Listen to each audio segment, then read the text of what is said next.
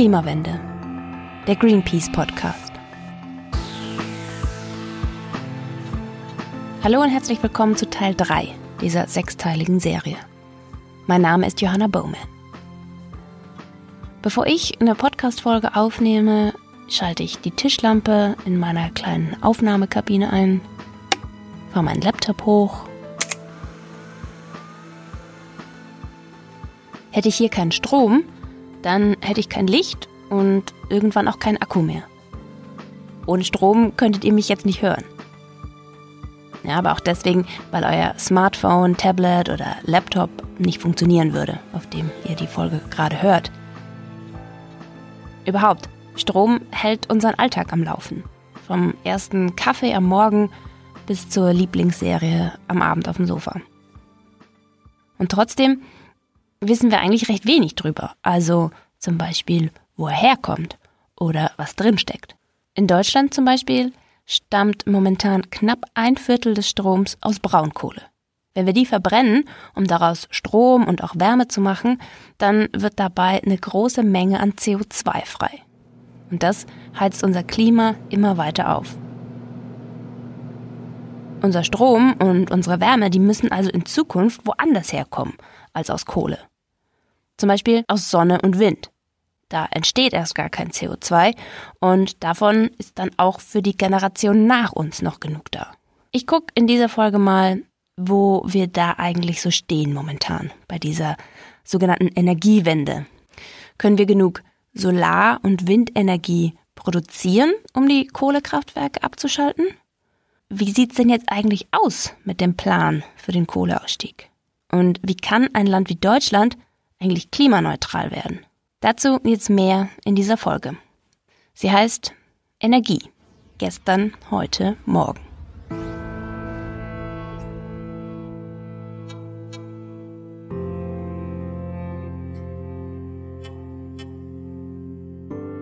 Um zu verstehen, wie die Zukunft der Energiegewinnung mal aussehen kann, da muss man erstmal genau wissen, wo wir, also wo Deutschland, da momentan überhaupt steht.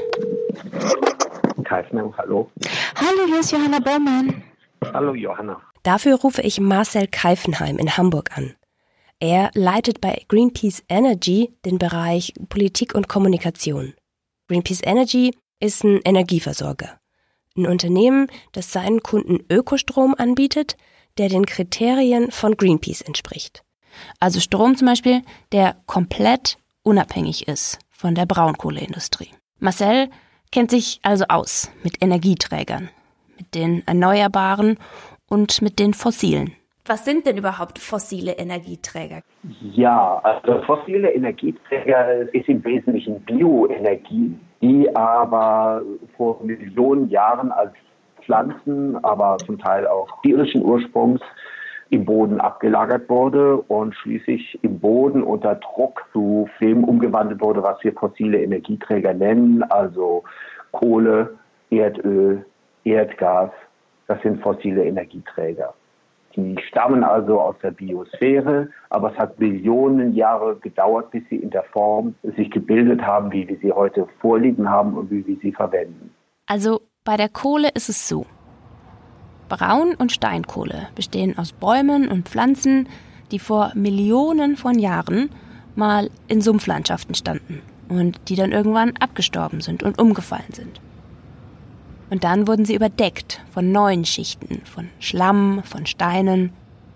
Und auf den neuen Schichten, da sind wieder Pflanzen gewachsen, die wieder irgendwann abgestorben sind und wieder überlagert wurden. Und mit jeder Überlagerung wandern die abgestorbenen Bäume immer weiter runter in die Erde. Und da in diesen Schichten, da herrscht ein großer Druck und da ist es sehr warm. Und unter den Bedingungen wird aus diesen Pflanzenresten dann Kohle. Steinkohle ist älter als Braunkohle. Die ist so 250 bis 350 Millionen Jahre alt. Die liegt also in einer tieferen Schicht. Und deshalb wird die, zumindest in Deutschland, im Bergbau, also unter Tage gefördert. Das ist sehr teuer und das wird deswegen Ende 2018 ja auch eingestellt. Die Braunkohle, die ist zwei bis 60 Millionen Jahre alt. Also ein gutes Stück jünger. Und die liegt in diesen Erdschichten also viel weiter oben. Da kommt man hier in Deutschland mit Baggern dran. Das ist relativ günstig. Und deswegen wird in Deutschland auch so viel davon abgebaut und verbrannt, um daraus dann Energie zu machen. Und das ist in erster Linie Strom. Und auch wenn Braun und Steinkohle im Prinzip aus dem gleichen Material entstanden sind, unterscheiden sie sich in einem wichtigen Punkt. Beim Verbrennen von Braunkohle wird sehr viel mehr klimaschädliches CO2 frei. Und das ist ein großes Problem. Also besonders in der heutigen Größenordnung. Weil zum Heizen und Kochen verbrennt der Mensch zu Hause natürlich schon lange Kohle. In sehr geringem Maße machen wir das im Prinzip seit der Eisenzeit, also man kann sagen seit 2.000, 3.000 Jahren. Das wurde nennenswert mehr mit der industriellen Revolution infolge der Erfindung der Dampfmaschine.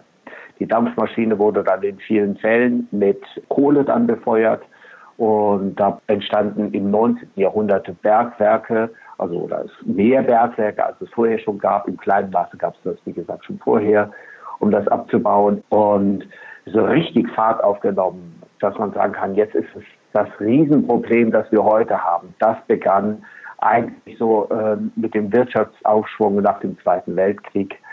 Seither werden wirklich gigantische Mengen fossile Energien geschürft. Ein Riesenproblem ist die Kohle, vor allen Dingen die Braunkohle, heute, weil sie so umweltschädlich ist. Mitte des letzten Jahrhunderts, hat man aber erstmal einen anderen großen Haken an den fossilen Energieträgern erkannt. Interessanterweise hatte man zunächst die Gefahr gesehen, äh, dass die fossilen Energieträger zur Neige gehen. Dass wir also so viel Öl verbrennen, dass irgendwann keins mehr da ist. Dass die ganze Kohle äh, jetzt innerhalb weniger Generationen verbraucht wird und dann ist keine mehr da. Also die Endlichkeit der Ressourcen, das war das Thema, das der Club of Rome Mitte der 70er Jahre in die Diskussion einbrachte. Und lange Zeit sorgte man sich vor allem darum, was machen wir eigentlich, wenn das ganze Öl verbrannt ist. Der Club of Rome ist quasi ein Think Tank, also ein Zusammenschluss von Experten aus verschiedenen Bereichen. Der wurde vor 50 Jahren, 1968, gegründet. In den 70ern hat der Club of Rome einen Bericht veröffentlicht mit dem Titel Die Grenzen des Wachstums. Darin war zum ersten Mal die Rede davon, dass die Ressourcen auf der Erde einfach nicht immer weiter abgebaut werden können. Und das war damals ein total neuer Gedanke. Aber es gab auch viele Kritiker, die erstmal abgewunken haben. Weil die Nutzung von fossilen Energien, die ist praktisch und man hat ja auch lange nicht geglaubt, dass die Erderwärmung eine Folge davon ist. Erst mit dem Starkwerden der Klimadiskussion äh, Mitte, Ende der 1990er Jahre wurde klar, wir haben, ja, wir haben ein Problem, wenn das Öl zur Neige geht, aber wir haben mindestens ein so großes Problem. Eigentlich haben wir noch ein viel größeres Problem, wenn das Öl nicht zur Neige geht und wir immer weiter Öl verbrennen weil die Auswirkungen des menschengemachten Klimawandels erst so richtig in den 1990er Jahren in das breite Bewusstsein kamen. In den 90ern, da beginnt also so langsam das Umdenken. 1992 gibt es die erste Klimakonferenz. Das ist in Rio damals. Und das ist der Startschuss für eine internationale Klimapolitik. Es ist da schon klar, dass die Lösung dieses Problems erneuerbare Energien sind aber die sind zu der Zeit noch nicht so weit entwickelt und auch einfach noch nicht so bekannt wie heute. Während meiner äh, Diplomarbeit wurde mal ein Solarmodul geklaut. Das musste man dann zur Anzeige bringen. Dann kommt man halt zur Polizei und sagt, mir wurde ein Solarmodul geklaut. Und dann der Polizist, keine Ahnung, was ist denn das? Und ich gesagt, ich habe mal ein Foto mitgebracht. Und er sagt, oh ja, davon habe ich auch schon mal gehört. Das ist Professor Volker Quaschning. Ihn erreiche ich in Berlin in seinem Büro an der Hochschule für Technik und Wirtschaft. Da forscht und unterrichtet er im Bereich regenerative Energiesysteme. Er hat drei Bücher geschrieben über Klimaschutz und nachhaltige Energie und er hat sogar einen YouTube-Kanal. Herzlich willkommen auf dem YouTube-Kanal von Volker Quaschning. Er kann dieses Thema einfach sehr verständlich erklären. Und wahrscheinlich ist er deshalb auch so ein gefragter Experte. Für das Gespräch mit mir hat Volker Quaschning nur deshalb so kurzfristig Zeit, weil ein anderes Interview ausgefallen ist. Und er erzählt mir, dass in den 90ern die erneuerbaren Energien eher noch so als Spielerei abgetan werden für die Ökos. Dabei wurde die erste Photovoltaikzelle schon 1954 erfunden. Die Technik, die ist in den 90ern da und die funktioniert auch. Aber ihr wird nicht viel Leistung zugetraut. Und sie ist vor allem eins. Teuer. Photovoltaik ist in den 90ern noch mindestens zehnmal so teuer wie heute. Dann kommt aber Ende der 90er Rot-Grün an die Regierung und die erneuerbaren Energien, die werden staatlich gefördert. 2011 kommt es dann in Fukushima zu einem Reaktorunglück. Da treten nach einem Tsunami radioaktive Stoffe aus einem Atomkraftwerk aus. Da beschließt die deutsche Bundesregierung dann endgültig aus der Atomenergie auszusteigen. Und es wird immer klarer, dass jetzt Alternativen her müssen. Heute ist es so, dass erneuerbare Energien beim Preis pro Kilowattstunde mit der Braunkohle mithalten können. Längerfristig gesehen sind sie sogar die billigere Variante, weil durch die erneuerbaren Energien keine Folgekosten entstehen, wie zum Beispiel bei der Kohle, wo permanent Pumpen laufen, die das Grundwasser aus den Gruben halten. Von den Schäden für Umwelt und Gesundheit mal ganz abgesehen. Aber nicht nur beim Preis haben die erneuerbaren Energien in den letzten 20, 25 Jahren einen großen Sprung gemacht. Auch bei der Leistung. Für 2018 haben wir noch nicht ganz die Zahlen, das Jahr ist ja noch nicht rum, aber wir wissen, dass wir ja aufgrund der Dürre auch ein sehr sonniges und auch durchaus ein windreiches Jahr hatten, sodass wir Ende des Jahres so irgendwo zwischen 35 und 40 Prozent landen werden. Momentan prognostiziert man so um die 38. Also das ist natürlich ein sehr, sehr großer Erfolg.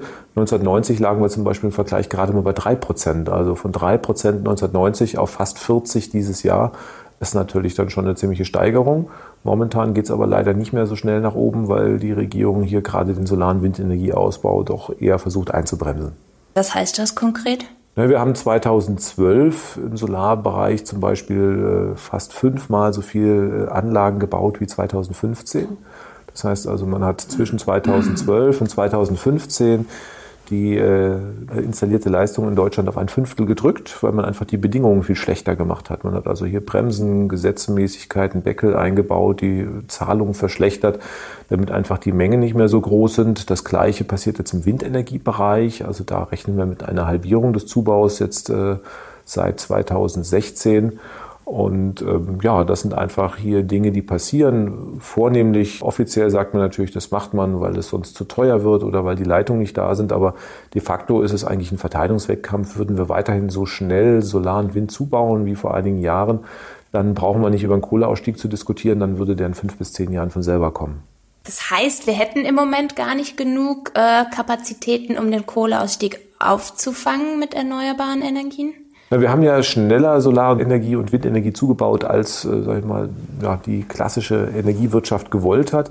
Das hat dazu geführt, dass wir Überkapazitäten haben. Das heißt, wir haben in Deutschland mehr Kraftwerke, als wir eigentlich brauchen.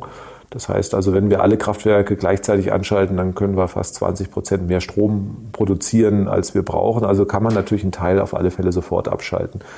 Was wir nicht machen können, ist alle Kohlekraftwerke auf einmal abschalten, weil dafür fehlen halt einfach dann doch noch die Reserven. Wir haben 40 Prozent Erneuerbare momentan. Das heißt, momentan würden wir ja noch 60 Prozent andere brauchen. Und dafür brauchen wir Alternativen und die muss man aufbauen. Deswegen brauchen wir für einen vollständigen Kohleausstieg schon mal, sage ich mal, acht bis zehn Jahre, wenn man es wirklich will. Wenn man es nicht will, dann natürlich halt entsprechend länger. Bis 2030 wäre es also theoretisch möglich, sagt Volker Quaschning, die Kohlekraftwerke abzustellen und den Strom stattdessen mit erneuerbaren Energien zu produzieren. Jetzt ist im Moment die große Frage, wann kommt er denn, der Kohleausstieg?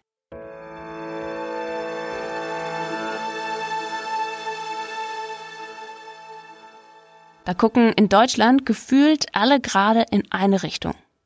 In die der sogenannten Kohlekommission oder Kommission für Wachstum, Strukturwandel und Beschäftigung, wie sie offiziell heißt. Die Kommission wurde im Juni 2018 eingesetzt.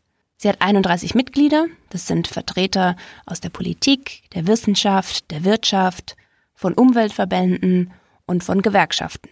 Und dann gibt es noch Bürgerinnenvertreter und Vertreterinnen in der Kommission. Eine davon ist Antje Grothus. Sie kommt aus Bühr. Bühr, das ist ein Dorf zwischen Köln und Aachen, also im rheinischen Kohlerevier.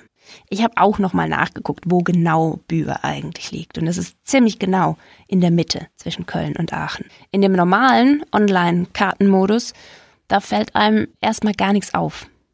Aber wenn man dann auf das Satellitenbild klickt, dann sieht man nördlich von Bühr einen großen hellbraunen Fleck. Der ist riesig. Also der sieht ungefähr so groß aus wie die Stadt Aachen.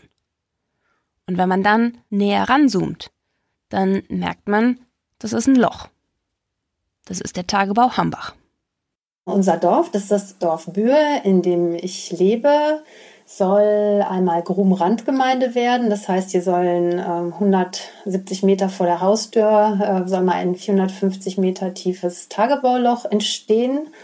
Die Bagger arbeiten sich hier schon jetzt auf uns zu und natürlich äh, sinkt da massiv zum einen die Lebensqualität, aber auch der Wert der Immobilien hier in dem Dorf, in dem ich mit 3900 weiteren Menschen lebe, sinkt. Wir haben jetzt schon 30 Prozent Wertverlust an Immobilien durch die tagebaubedingte Verlegung einer sechsspurigen Autobahn direkt an unseren Dorfrand. Und je näher der Bagger kommt, desto größer werden die Belastungen und ähm, desto größer wird auch der ökonomische Nachteil, den wir haben. Und der Hambacher Wald, der ja in vielerlei Munde ist, ist für uns jetzt kein reines Symbol, sondern er ist die letzte Schutzbarriere vor diesem riesigen, gigantischen Tagebauluch. Antje Grothus ist eigentlich krank, als ich sie zu Hause anrufe. Sie ist erkältet.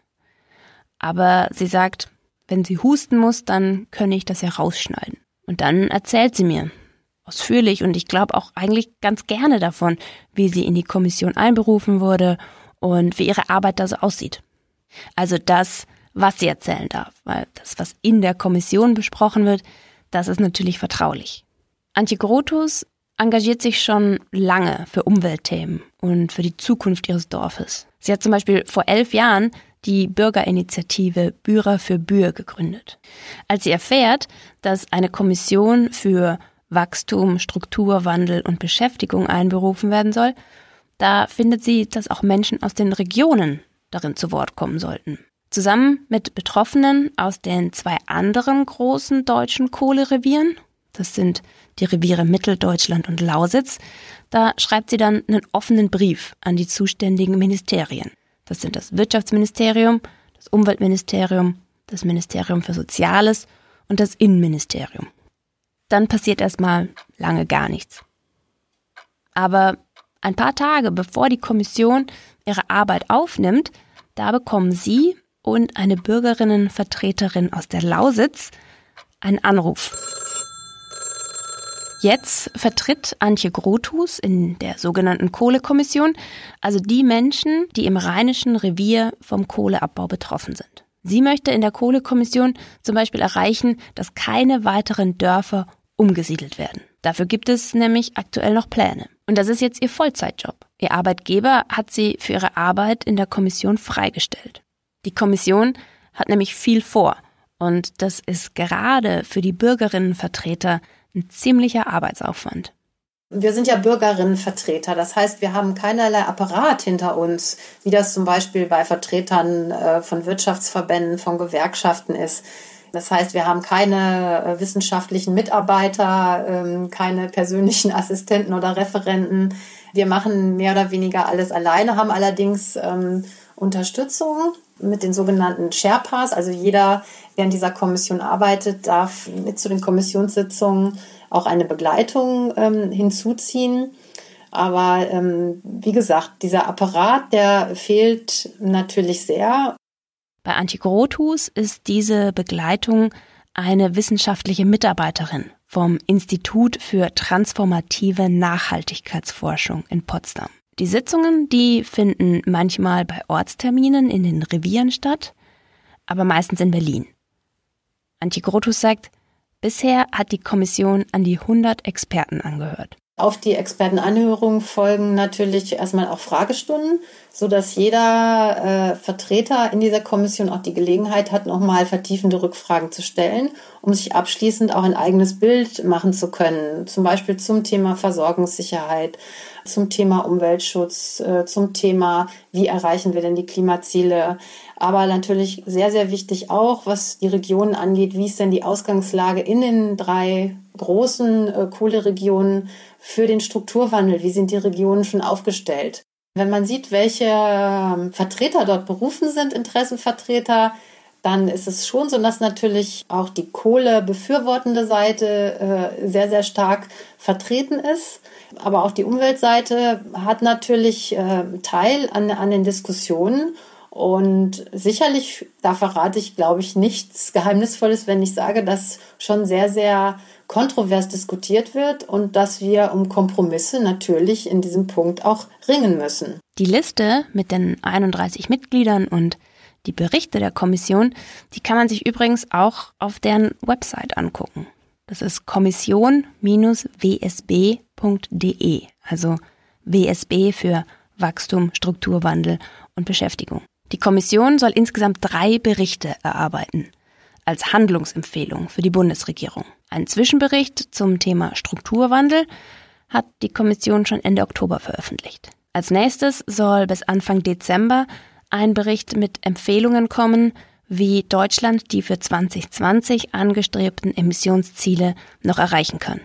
Und Ende 2018 kommt dann noch der Abschlussbericht. Darin wird dann wahrscheinlich auch die Zahl stehen, die von allen so sehnlich erwartet wird. Das empfohlene Ausstiegsdatum für die Kohle. Als Datum stehe 2035 bis 2038 im Raum, sagt der Spiegel und beruft sich auf ein Gespräch mit einem der Kommissionsvorsitzenden, Ronald Pofalla. Antje Grothus erzählt mir aber, wir haben uns in der Kommission über Zahlen noch, also ich will jetzt nicht sagen, wir haben uns noch keine Gedanken gemacht. Jeder macht sich Gedanken darüber, aber wir haben uns über Zahlen noch nicht miteinander ausgetauscht. Über Jahreszahlen. Das wird in den kommenden Sitzungen passieren. Aber Antje Grothus sagt auch, sicherlich ist ein Enddatum auch nicht ganz unwichtig. Aber es ist in diesem ganzen Prozess aus meiner Sicht nicht das Wichtigste, ein Enddatum zu haben, sondern das Wichtigste ist, den Kohleausstieg jetzt wirklich ambitioniert anzupacken, äh, um auch ein Zeichen zu setzen, um auch diese ganzen Strukturwandelprozesse dann auch mit den Fördergeldern jetzt beschleunigen zu können, um die Region zukunftsfähig aufzustellen.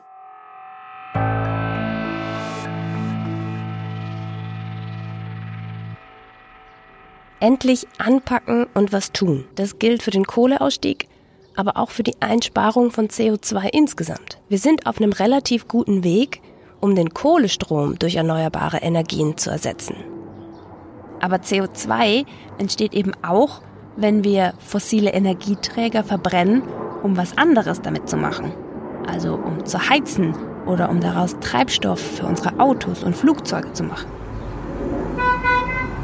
Und in diesen Bereichen, da sieht es mit den erneuerbaren Energien leider noch nicht so gut aus. Hier ist nochmal Volker Quaschning. 40 Prozent erneuerbare Energien machen wir beim Strom. Ähm, wir machen allerdings nur 5 Prozent im Verkehr und etwa 13 Prozent bei der Wärme, beim Heizen. Nicht? Also, und wir müssen ja alles äh, klimaneutral gestalten. Im Durchschnitt haben wir äh, deutschlandweit ungefähr nur 13 Prozent Erneuerbare. Es fehlen 87 Prozent.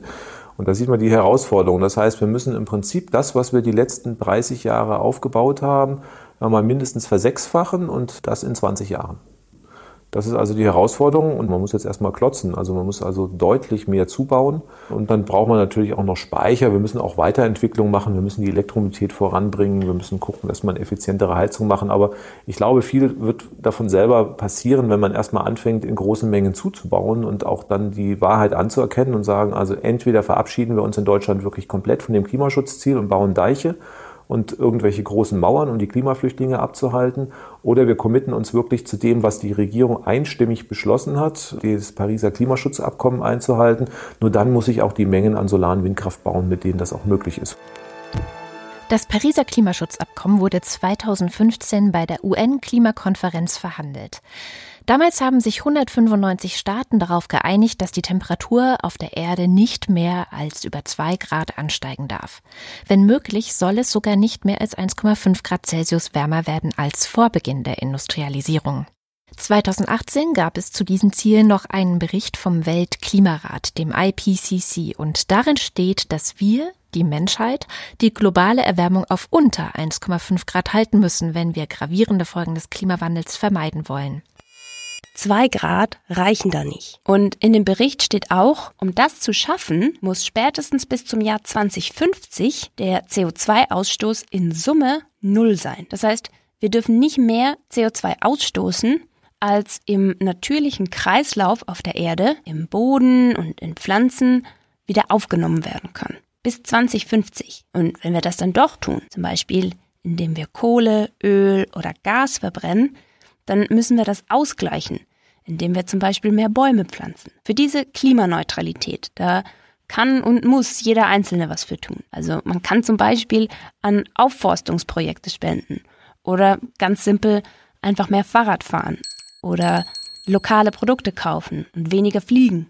Aber die Antwort auf die Frage, wie kann Deutschland klimaneutral werden, die lautet leider ganz einfach, die Politik muss was tun. Das habe ich bei all meinen Gesprächen für diese Folge gehört. Die Politik muss endlich den Kohleausstieg einleiten und sie muss dringend erneuerbare Energien fördern und die Elektromobilität ausbauen. Marcel Keifenheim von Greenpeace Energy nochmal. Die Politik leistet nicht das, was sie leisten muss. Und das ist ein ganz klares Politikversagen, was man auch deutlich machen muss. Die Bundesregierung sind diejenigen, die und das Parlament diejenigen, die die Gesetze einbringen müssen. Die stehen dort in einer moralischen Verpflichtung, äh, nicht nur der jetzigen Generation, sondern auch der künftigen Generation. Und wir müssen dort wirklich Druck machen.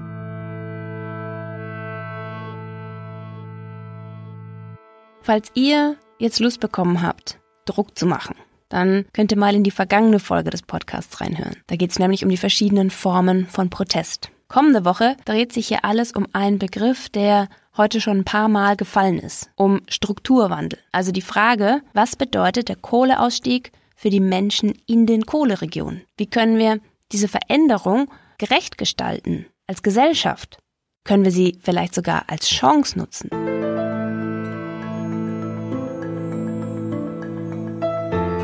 Das war die Klimawende, der Greenpeace Eine Produktion von Haus 1 für Greenpeace. Die Redaktion hatten Katrin Rönecke und ich, Johanna Bowman.